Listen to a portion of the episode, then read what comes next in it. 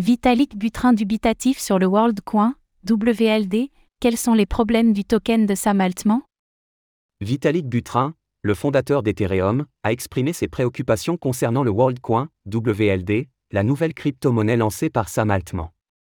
Selon lui, le fonctionnement de la Proof of Personhood POP du WorldCoin présente des défauts majeurs en matière de vie privée, d'accessibilité, de centralisation et de sécurité.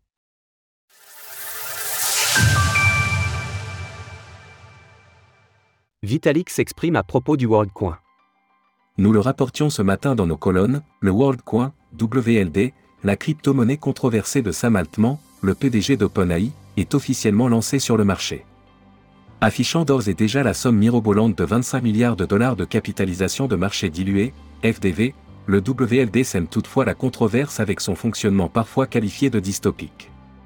Ce projet loin d'être anodin, qui propose de scanner l'iris moyennant rémunération, a suscité une réponse de Vitalik Buterin, le fondateur d'Ethereum, ETH, qui a publié un billet de blog visant à expliquer ce qui, selon lui, pose actuellement problème dans la Proof of Personhood, POP, du WorldCoin.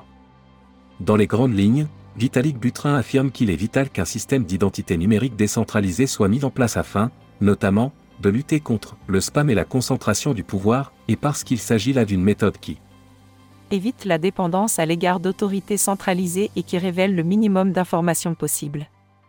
Il ajoute qu'au-delà des objectifs fixés par WorldCoin, la POP pourrait aussi s'avérer utile pour la distribution d'airdrop, pour voter au sein d'organisations autonomes décentralisées, DAO, ou encore comme alternative au CAPTCHA, entre autres.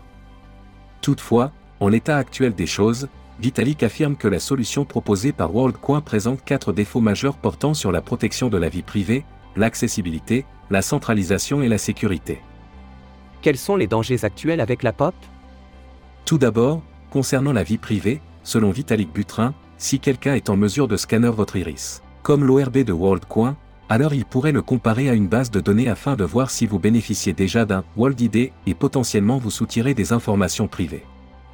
Deuxièmement, Vitalik évoque le problème d'accessibilité de WorldCoin. En l'état actuel des choses, il est nécessaire de passer un scan rétinien auprès d'un dispositif ORB, ce qui limite de facto l'accès à ce système. Concernant la centralisation, Vitalik écrit que l'ORB est un dispositif matériel dont personne ne connaît la structure hormis son fabricant. Ce faisant, rien ne permet d'affirmer avec certitude que WorldCoin ne comporte pas de porte dérobée ou de faille. Concernant la sécurité enfin, le fondateur d'Ethereum explique qu'un individu pourrait se retrouver contraint de scanner son iris sous la menace, ou encore qu'il pourrait être possible de réaliser de faux WorldID en se servant d'une imprimante 3D, par exemple. Selon lui, le système idéal serait basé à la fois sur les social graphes, les techniques biométriques générales et les techniques biométriques matérielles spécialisées, chacune de ces méthodes présentant ses propres avantages et ses propres lacunes, mais fonctionnelles si combinées.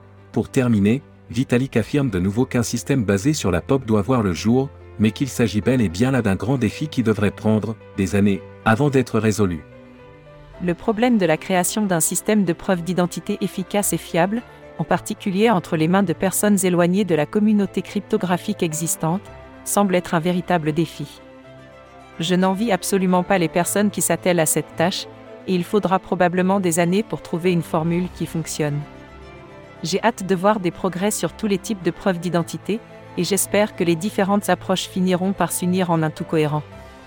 Retrouvez toutes les actualités crypto sur le site cryptost.fr.